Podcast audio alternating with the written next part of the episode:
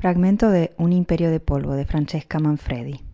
En el pueblo la llamaban la casa ciega porque tenía ventanas diminutas en solo tres de las paredes y porque en la pared que saludaba a los que venían por el camino no tenía ninguna.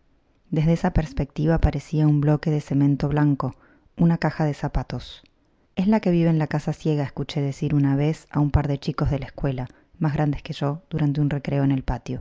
después de lo que pasó en 1996, empezaron a llamarla la Casa Negra o la Casa Maldita, o hasta la Casa de los Mil Pies, por los insectos negros que aún se veían sobre los muros pálidos, al menos según afirmaban quienes se aventuraban a acercarse. No muchos repetían esos apodos en mi cara y no muchos venían a la casa. El cartero dos veces por semana, y por la tarde algunos chicos que hacían apuestas con amigos, tocaban el timbre y enseguida salían corriendo por la calle que llevaba al pueblo. Con los años, la casa dejó de despertar interés, y lo que había ocurrido poco a poco se transformó en una leyenda, una historia que se narraba e iba cambiando cada vez a gusto de quien la contara. Al final se convirtió en algo distante en el tiempo, en el espacio,